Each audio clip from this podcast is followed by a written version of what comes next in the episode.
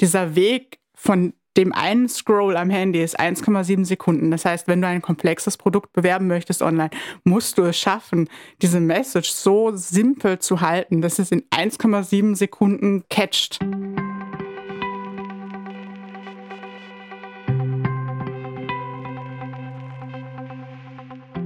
Hallo und herzlich willkommen zur Folge Nummer 14 von Uncrypted, dem Marketing Podcast. Heute an meiner Seite wieder Willi Steindl, hallo. Hallo von meiner Seite, heute aus der Außenstelle. Und natürlich Thomas Nasswetter. Hallo, liebe Hörerinnen und Hörer. Mit uns im Studio ist die wahre Expertin zum heutigen Thema B2B-Marketing, Desiree Bünter. Herzlich willkommen. Hallo. Desiree ist Fachlead Digital Business bei der Magenta Telekom. Für den Geschäftskundenbereich verantwortet sie den Online-Auftritt und die User Experience. Als zertifizierter Produkt-Owner und ausgebildeter Requirements Engineer unterstützt sie auch abseits der Telekommunikationsbranche Unternehmen im B2B-Bereich dabei, ihre Digitalisierungsagenten umzusetzen.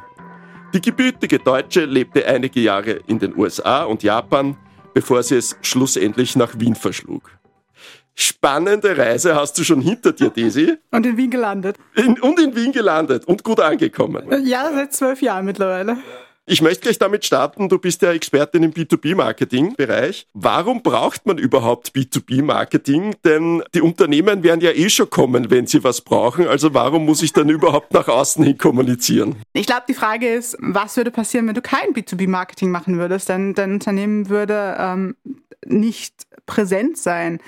Die Anforderungen der Geschäftskunden sind einfach viel komplexer und viel individueller. Das heißt, umso individueller und komplexer die, die Lösungen sind, äh, die du für dein Unternehmen brauchst, umso besser muss auch dein Marketing gestaltet werden. Beziehungsweise du musst hinausschreien, ich kann genau das für dich tun. Ich habe diese Lösung, ich habe diese Expertise.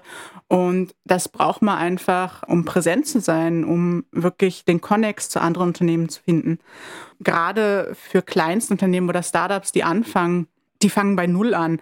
Das heißt, man muss als Digitalisierungspartner zur Seite stehen. Was verstehst du dann eigentlich unter B2B-Marketing? Also wo fängt das an und, und wo hört das auf? Ja, also viel B2B versteht man sehr viel Events zum Beispiel oder so. Aber wo fängt das an und wo hört das auf aus, aus deiner Sicht? Also dieser 360-Grad-Ansatz, den ja alle Unternehmen gerne fahren möchten und fahren müssen, ist im B2B-Marketing umso wichtiger weil die Entscheidungswege einfach viel größer sind.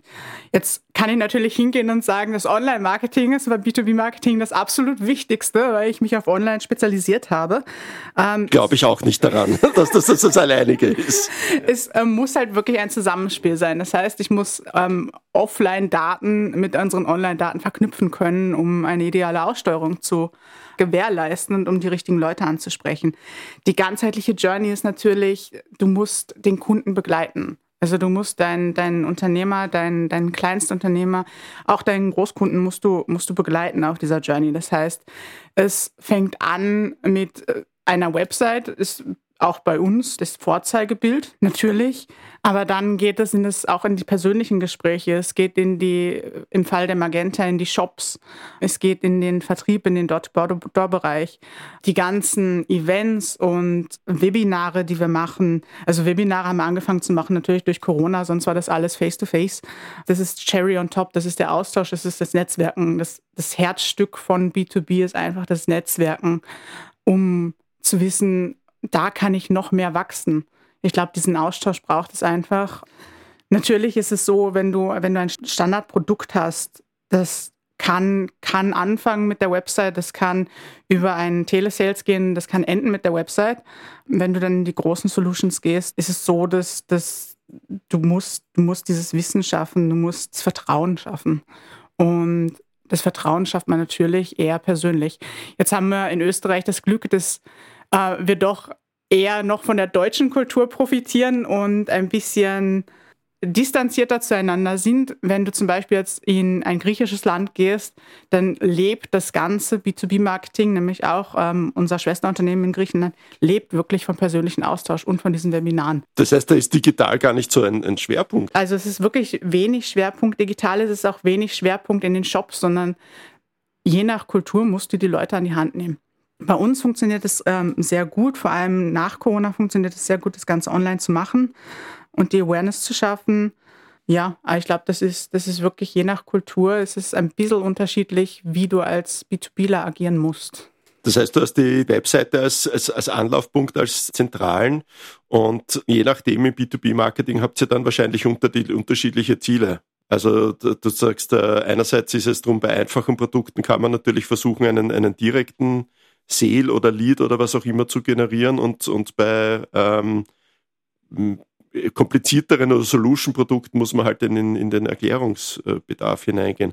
Aber wie spielt sich das dann auch in der Kommunikation ab? Also versucht ihr dann auch unter, mit unterschiedlichen Botschaften zu arbeiten oder in den Zielgruppen oder wie ist da so der, die Herangehensweise? Also wo fangt ihr an? Von der Website auszugehen und, und was für Wege überlegt ihr euch überhaupt in der Planung, diese einzubeziehen, je nach Produkt? Wir haben natürlich unterschiedliche Zielgruppen zwischen unseren ähm, diversen Kundensegmenten wir steuern auch die Werbung aus. Ein, ein Kleinstunternehmer, müssen wir ganz plump eigentlich sagen, behandeln wir oft wie einen Privatkunden mit besonderen Bedürfnissen. Dem spielen wir natürlich ähm, preisrelevante Messages aus, während die Solution, also die komplexeren Produkte, die wir anbieten, da müssen wir viel mehr in die Tiefe gehen, beziehungsweise du musst in die Tiefe gehen, aber im ersten Schritt, wirklich im allerersten Schritt, wenn du Offsite-Werbung für komplexe Produkte machst, musst du diese Komplexität, die das Produkt einfach innehat, so simpel wie möglich halten, sonst kriegst du keinen Traffic rein, sonst kriegst du kein Engagement vom User. Das, das geht komplett vorbei.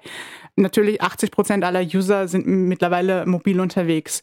Dieser Weg von dem einen Scroll am Handy ist 1,7 Sekunden. Das heißt, wenn du ein komplexes Produkt bewerben möchtest online, musst du es schaffen, diese Message so simpel zu halten, dass es in 1,7 Sekunden catcht. Extrem spannend, das, das runterzubrechen und viel, viel schwieriger. Das heißt, habt ihr, wenn 1,7 Sekunden ist ja, ist ja eine spannende Zahl, ja, diese Aufmerksamkeitsspanne, Step nebenbei, ein Goldfisch hat eine Aufmerksamkeitsspanne von neun Sekunden. Ja. Also wir haben weniger Zeit, mit einem Goldfisch zu kommunizieren als über digital. Aber hat sich da jetzt mit 1,7 Sekunden, hat sich dann auch die Kontaktfrequenz eigentlich bei, bei euch erhöht dann im, im digitalen Marketing? Also spielt das dann in euren Planungen auch eine Rolle, dass ihr sagt, okay, diese kurze Zeit äh, zwingt uns eigentlich dazu, mehr zu kommunizieren oder öfters zu kommunizieren? Hat das äh, Veränderungen da bei euch gegeben? Ähm, vor allem öfters zu kommunizieren. Also diese 1,7 Sekunden sind halt diese, diese Zeit, die der Daumen braucht, um hoch zu swipen.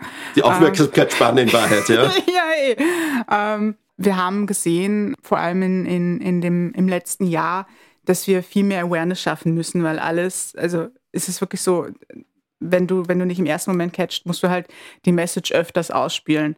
Den Fehler, den du nicht machen darfst, den du auf keinen Fall machen darfst, ist immer das Gleiche auszuspielen. Weil dann ignoriert das Hirn das ja komplett. Storytelling und vor allem Personalisierung ist, ist ein großer, großer Treiber, den man da, glaube ich, fahren oder den man mitbedenken muss viel mehr Schwerpunkt auf Awareness und wenn du den User dann auf deine Seite gebracht hast oder in dein System, deine Systemlandschaft gebracht hast, musst du ihn auch personalisiert ansprechen können. Ich glaube, das ist das A und O, das jetzt wichtig ist. Gibt es da einen Unterschied zwischen neuer Kundengewinnung und sozusagen Kunden, die schon da sind, die man pflegt, sozusagen diesen After-Sale-Service, wie man da dazu sagt? Die Kanäle sind komplett anders für, für eine Akquise oder für ein, eine Retention.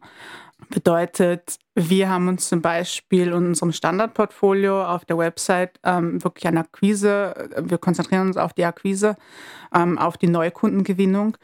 Und wenn du dann in unserer Welt bist als Bestandskunde, dann geht es darin, wie können wir dich über unsere Kanäle ansprechen. Das heißt, du wirst über die App angesprochen, was einfach, wenn du als, als Unternehmenskunde in der App bist, das ist der, der absolute Gewinn für jedes Unternehmen, weil du, wir wissen, welches Produkt interessiert dich und welche Möglichkeiten hast du und wo können wir dir weiterhelfen.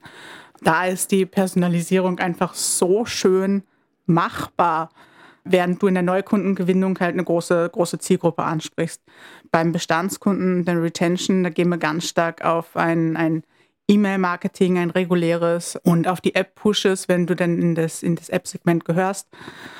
Und das natürlich, je nachdem, bei uns sind es Vertragslaufzeiten, wirst du auch regelmäßig kontaktiert über Telesales und auch über den Vertrieb, einfach allgemein persönlicher Kontakt. Wenn du als Bestandskunde schon da ist, ist äh, das A und O in der After-Sales-Journey. Jetzt hast du von Awareness gesprochen, auch dass durch die hohe Kontaktfrequenz das jetzt natürlich ein bisschen mehr geworden ist. Jetzt ist äh, Magenta natürlich auch eine B2C-Marke zwei Fragen dazu. Das eine ist, ihr müsst keine, keine Zahlen sagen, ja, aber inwieweit, wie wichtig ist äh, B2B-Marketing im Vergleich zu B2C-Marketing oder ist das ausgeglichen?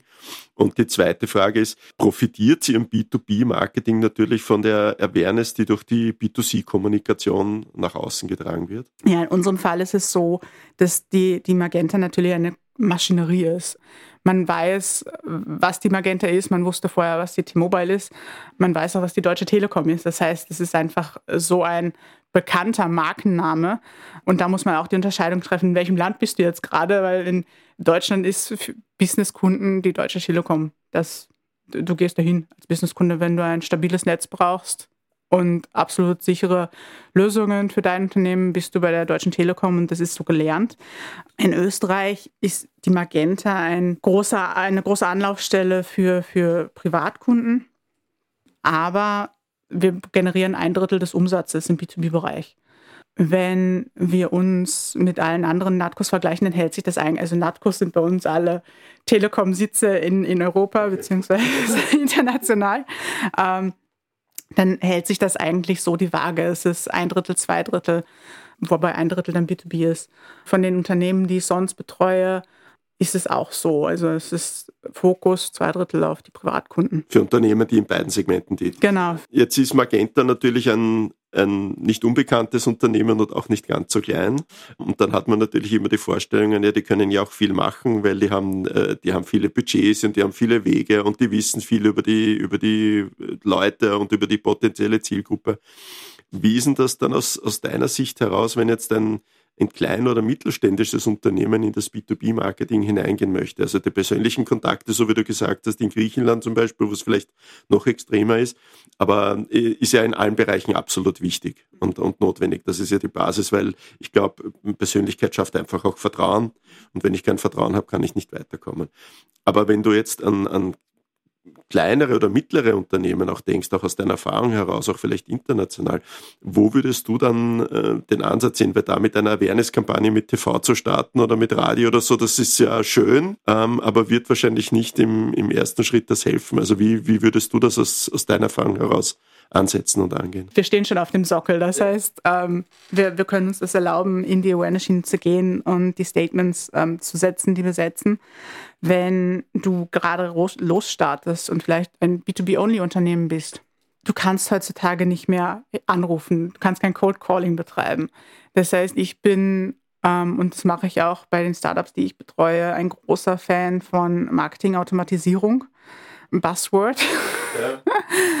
Großer Fan von Marketing-Automatisierung. Das heißt, wenn sich ein, ein, ein Kunde, der sich für dein Produkt oder das, das ihm weiterhelfen kann, bei seinem Business interessiert, bist du erste Anlaufstelle, ist Website. Ähm, ist so gelernt, weil du wirst als kleines Unternehmen oder als startendes Unternehmen keine großartigen Printanzeigen rausbringen oder Radiospots oder sonst was machen, ähm, irgendeine günstigere Alternative. Das heißt, wenn du auf der Website bist, mache ich es immer so, dass wir Trigger setzen. Das heißt, wo auf der Website bist du und was kann ich dir, dir danach schicken? Die Voraussetzung dafür ist natürlich, dass du die E-Mail-Adresse vom User hast, beziehungsweise einforderst über White Paper, jegliche Downloads, einfach Informationen auf der Website anbieten, die der User kriegt, indem er, deine e indem er seine E-Mail-Adresse bekannt gibt. Ähm, und dann regelmäßig Follow-up schicken. Bei kleinen Unternehmen funktioniert das extrem gut. Ich finde auch, die Marketing-Automatisierung funktioniert extrem gut bei kleinen Unternehmen oder gerade startenden Unternehmen, weil das CRM-System das hergibt. Du hast ein, ein wenig komplexes CRM-System, was die Datenstruktur angeht. Noch zu diesem Zeitpunkt. Natürlich hoffst du in dem, ich möchte gern, ich möchte wachsen, ich möchte rasant wachsen und dann wird es immer, immer schwieriger, diese Datenstruktur einzuhalten, die du brauchst für eine gescheite Automatisierungskommunikation. Aber tatsächlich klingt der Marketing-Automatisierung klingt ja immer so so hochtrabend und auch vielleicht auch mit so einem riesigen, riesigen Aufwand verbunden, weil, so wie du gesagt hast, ich muss die E-Mail-Adresse generieren, okay, äh, dann habe ich ja dort gleich mehrere Anknüpfungspunkte. Warum soll das User da machen? Das heißt, ich muss ein White Paper bauen, damit das White Paper auch schön ist. Ja?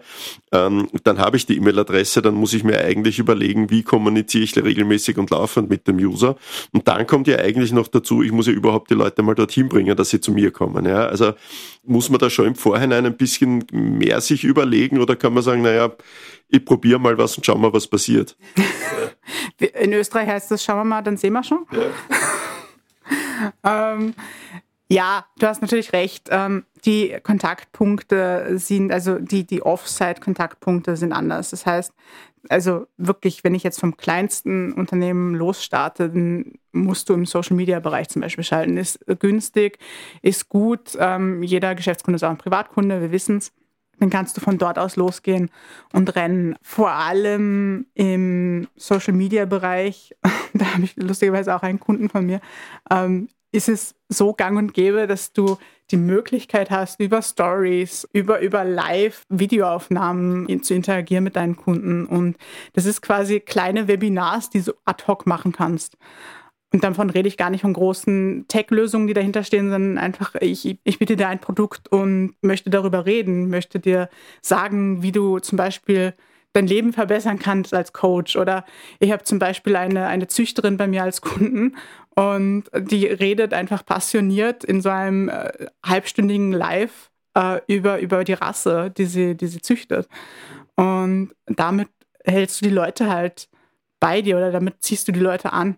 Und wenn du den Schritt hast, und das ist natürlich der Idealfall, wenn du den Schritt hast, ist, dann kannst du die Website aufbauen, dann kannst du da weiter drauf, also einen Baustein nach dem anderen machen. Ich möchte jetzt ein bisschen abschweifen, aber es interessiert mich, weil das sehr stark mit B2B, also mit diesem äh, CRM, das man da verwendet, da zu tun hat. Äh, T-Mobile, so wie es früher geheißen hat. Ich muss jetzt aufpassen, was ich sage, weil die Story ist ja nicht so einfach. Dann die Firmierung sozusagen in Richtung Magenta. Und äh, da ist ja nicht nur Wachstum passiert im, im Sinne von organischem Wachstum, da ist schon viel Wachstum dadurch passiert, dass äh, Mitbewerber oder äh, Unternehmen, die dazu passen, äh, mitgekauft wurden. Wie funktioniert dann sowas eigentlich? Wie, wie kann man sowas integrieren oder wie wirkt sich denn das sozusagen auf das Storytelling aus? Das ist eine sehr gute Frage. Im Idealfall ist es für den User nicht sichtbar. Also im Idealfall sagt der User, das, das hat zu deinem Unternehmen oder es gehört zu deinem Unternehmen und es war nie ein anderes Unternehmen. Und das ist eine Leistung, die du hinzufügst. Das wäre natürlich wunderschön, wenn die Systemlandschaften dahinter nicht anders wären. Aber da muss man halt immer das Ziel vor Augen haben. Also was für ein Ziel hast du? Du hast, du hast ein, ein Unternehmen dazu gekauft. Möchtest du das bei dir komplett integrieren oder war das eh so eine starke Marke, dass du das separat halten kannst? Beziehungsweise, dass du wirklich kommunizieren musst, Unternehmen X ist jetzt äh, geworden Unternehmen Y. Es ist eine wahnsinnig schwierige Frage tatsächlich, wir haben einen Merger durchgemacht. Ich wollte gerade sagen, du kommst ja aus, aus der UPC-Ecke noch. Genau, ich, ich, ich bin ursprünglich noch bei der UPC gewesen und wir haben diesen Merger durchgemacht und die, es wurde einfach entschieden, die UPC-Marke wird aufgelöst und es hat gepasst in dem Fall. Bedeutet, wir haben die, die Produkte, die die UPC jemals angeboten hat, integrieren können in die, in die T-Mobile. Das heißt, für den User hat sich nach diesem Zeitpunkt, also für den, für den Neukunden hat sich nach diesem Zeitpunkt eigentlich nichts verändert. Er hat gesagt, ich möchte ähm, einen Festnetzanschluss oder ich möchte einen Mobilfunktarif haben, ähm, weil das einfach gepasst hat. Äh, und es gab keine Notwendigkeit, die Marke UPC zu behalten. Das heißt, für den, für den Neukunden natürlich wenig Schwierigkeiten äh, in der Übersetzung für ihn selber. Uh, für den Bestandskunden war es natürlich eine andere Geschichte. Du hattest einfach deinen UPC-Vertrag, du, du, musstest dich neu orientieren, wo gehe ich hin, wie mache ich es, was, was passiert jetzt, habe ich, es, es gibt immer diese Ängste, die, die die Kunden haben, die musst du auflösen.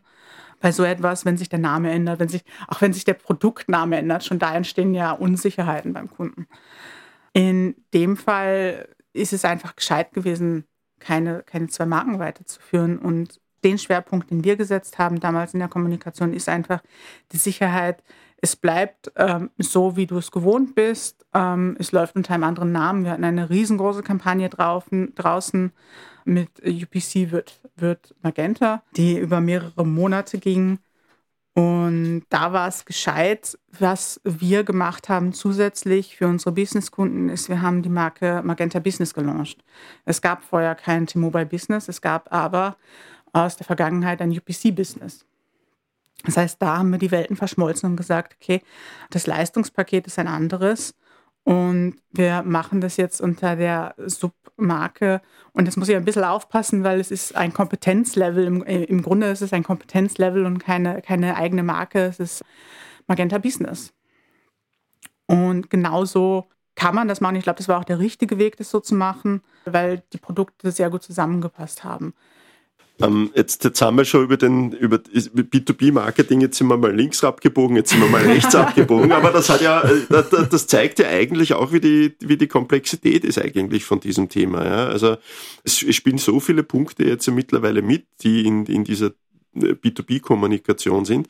Ist es aus deiner Sicht heraus um dann vielleicht nachher noch einmal kurz zurückzukommen, aber ist es in den letzten zwei Jahren vielleicht oder zweieinhalb Jahren noch komplizierter geworden durch die Veränderungen und durch, durch Corona oder was auch von außen hin immer passiert? Ist es dann noch komplexer geworden oder kurzfristiger geworden und muss man sich eigentlich noch mehr damit beschäftigen, weil man, wenn man ähm, agieren muss und, und nicht nur reagieren, sondern auch wirklich positive Wege finden muss? Man muss sich immer mehr mit dem Thema beschäftigen. Ich bin immer dafür, sich mehr mit dem äh, Thema B2B-Marketing zu beschäftigen.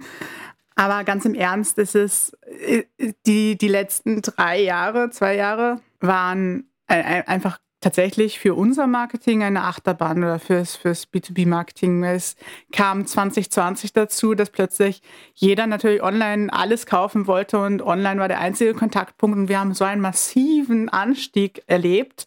Ähm, auch für unsere Geschäftskunden. Sie brauchten hier Hilfe, da Hilfe, da mussten sie umstellen, einen, einen komplett neuen Remote-Arbeitsplatz für, für ihre Mitarbeiter schaffen wir haben wirklich innerhalb von, von Tagen neue Produkte auf den Markt gebracht, die man online abbilden konnte und die man online kaufen konnte. Dann ist das ganze Datenschutzthema gekommen. Wir durften plötzlich alles und dann durfte man gar nichts mehr im Grunde. Und es ist, das hat so eine Kehrtwende gemacht in den letzten Jahren. Das ist ein Wahnsinn. Wir sind endlich zum transparenten User eigentlich gekommen. Also semi-transparent natürlich immer. Und plötzlich wissen wir eigentlich gar nichts mehr, weil du musst für jedes einzelne, für jedes einzelne Tracking, das du als User auf der Website hast, musst du, musst du dein Einverständnis geben und das machen die wenigsten. Gerade im Geschäftskundenbereich ist es hier wieder so, dass die doppelt so gut aufpassen. Ähm, die haben mehr Kontaktpunkte mit den rechtlichen Linien, in denen sie sich bewegen. Das heißt, sie schauen auch viel genauer hin, wo setze ich meinen Hakel und wo setze ich meinen Hakel nicht. Das scheint total lapidar zu sein eigentlich auf einer Website, äh, wo du weißt, ja, die werden mich eh nur retargeten, die werden mir eh nur die Werbung nochmal schicken. Ähm, aber das ist, das ist tatsächlich ein, ein Painpoint, den man gerade überall erlebt. Also dieses, dieses geheiligte, wir wissen, was der User tut, zu welcher Zeit und wie er es tut. Und das, das gibt es so nicht mehr. Aber es gibt es in keiner Branche mehr. Jetzt äh, habe ich mal gedacht, wir werden äh, kurz ein bisschen wieder zurückgehen und einfacher machen, aber so, also umso mehr wir diskutieren, umso mehr braucht eigentlich immer wieder auf in, der, in, in dem Thema. Ja? ja. Ähm, aber ist das dann nicht eigentlich, dass du so, so wie es der Willi auch macht, ja, äh, mit der Firma, mit Resync, eigentlich müsste man, bevor man überhaupt sagt, ich kommuniziere, zuerst nochmal einen Schritt zurückgehen oder von Anfang und einfach einmal sagen, ähm, wir müssen uns nicht. einfach mal zusammen, ich kommuniziere nicht, ja gut, das ist auch eine Lösung, ja. Äh, vielleicht ist das das Ergebnis, glaube ich nicht.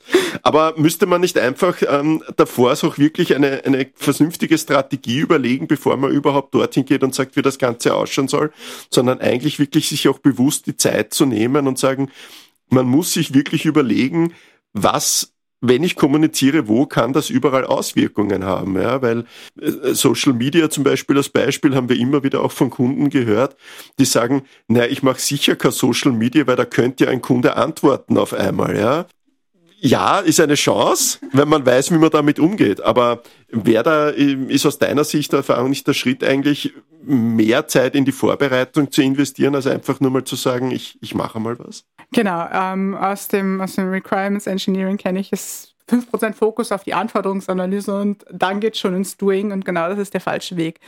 Man muss viel, viel länger überlegen oder viel, viel detaillierter überlegen, was passiert, wenn Kunde das macht und was passiert, wenn der Kunde das macht. Also diese User Journeys, die Funnels muss, müssen dann von Anfang an durchgedacht werden. Und da braucht man viel, viel mehr Vorbereitung, als es normalerweise das Daily Business zulässt. Ich erinnere mich gerade an meinen, meinen Professor, der gesagt hat, ja, ich hätte keinen Job, wenn die Leute nicht langsam umdenken würden.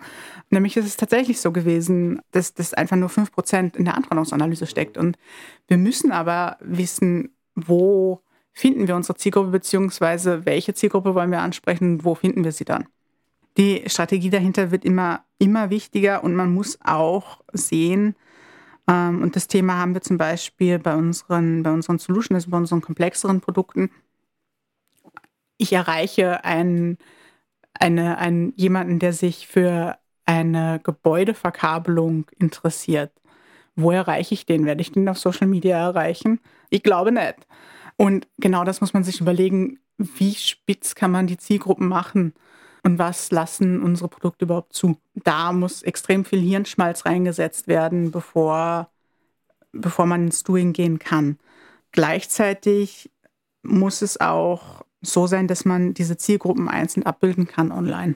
Das heißt, ich möchte natürlich meine, meine Immobilie, wenn ich meine Immobilie vernetze, wenn ich, wenn ich was Neues baue und die Kabel da reinlegen möchte, du wirst nicht einen Online-Antrag stellen du wirst einen persönlichen Kontakt haben wollen.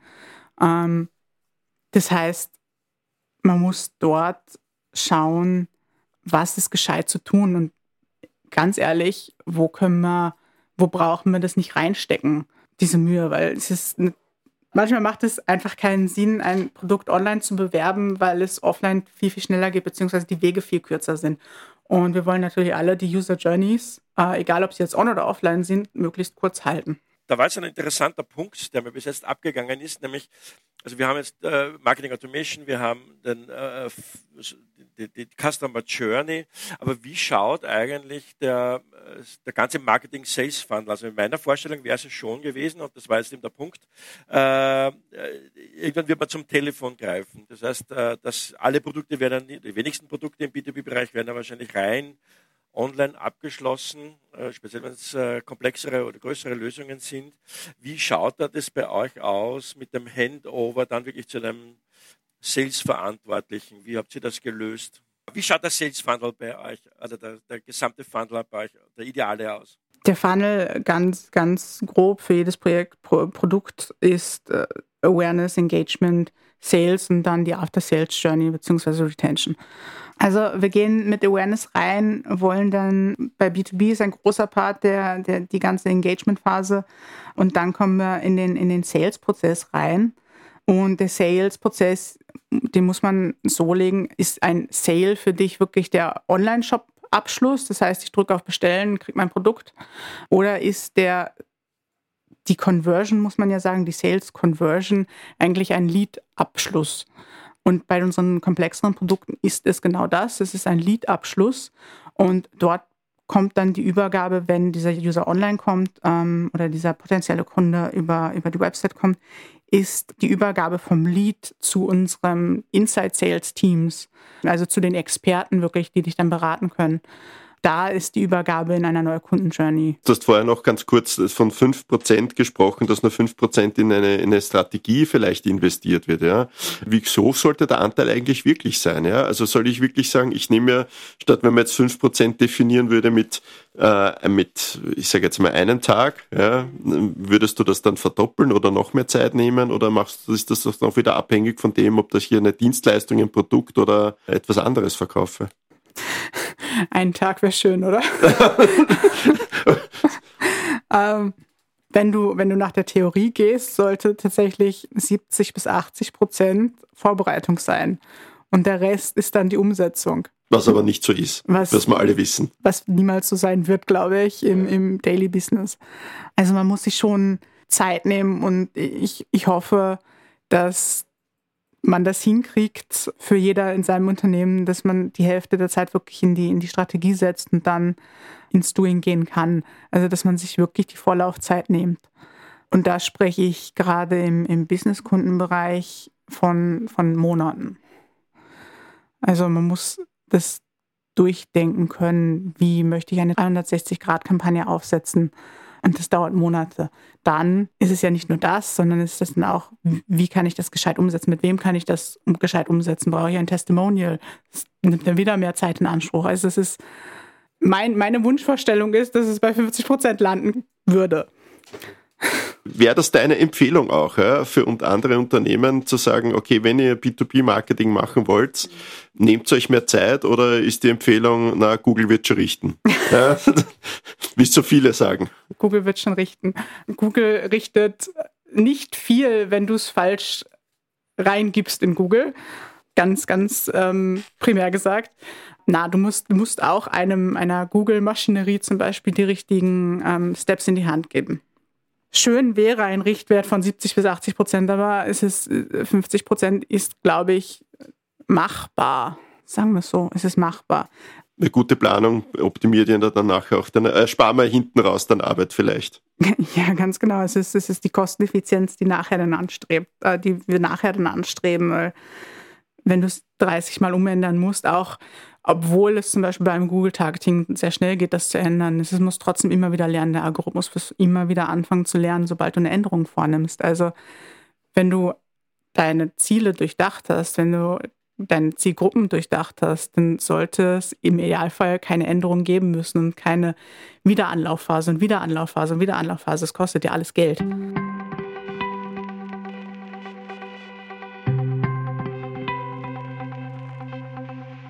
Was ist mir aufgefallen?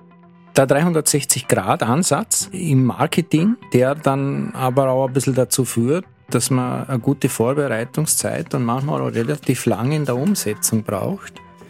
Äh, Im B2B-Bereich ist schon anders als im Privatkundenbereich, weil die Entscheidungswege oft relativ viel länger sind.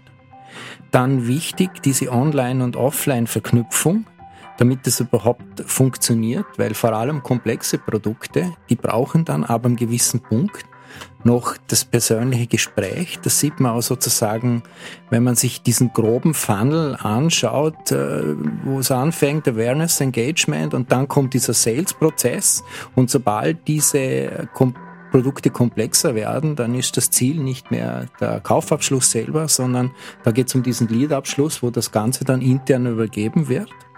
Äh, wo liegen noch Voraus, äh, Herausforderungen? Kleine Kunden im B2B-Bereich, die kann man zum Teil ein bisschen mit Privatkunden vergleichen. Die sind zum Beispiel über Social Media äh, erreichbar. Die haben aber auch trotzdem äh, eigene besondere Bedürfnisse. Dann eine interessante Aussage, diese 1,7 Sekunden Aufmerksamkeit, was vor allem bei komplexen Produkten, bei der Neukundengewinnung zu wirklich großen Problemen führen kann, weil man das wirklich dann sehr, sehr, sehr, sehr simpel aufbereiten muss. Was ich mitgenommen habe, ist, dass die Desiree ein Fan der Marketing Automation ist und dieses Thema Trigger setzen auf der Webseite, um dann an bestimmten Punkten A, die E-Mail-Adresse zu kriegen und B, dann sozusagen nachhaken zu können. Es ist gut, dass wir bei diesem Thema Tracking, Zustimmung, das wird immer mehr zur Herausforderung.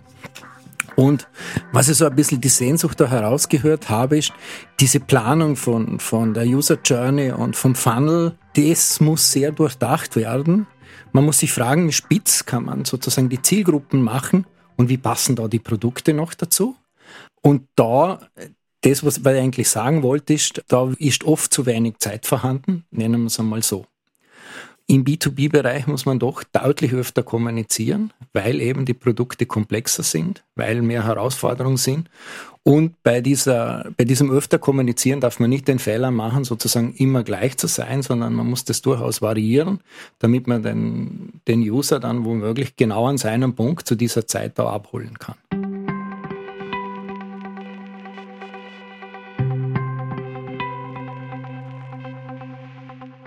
Gut, ja, dann bedanke ich mich beim äh, Willi, heute remote. Von wo bist du zugeschaltet? Darf man das erfahren?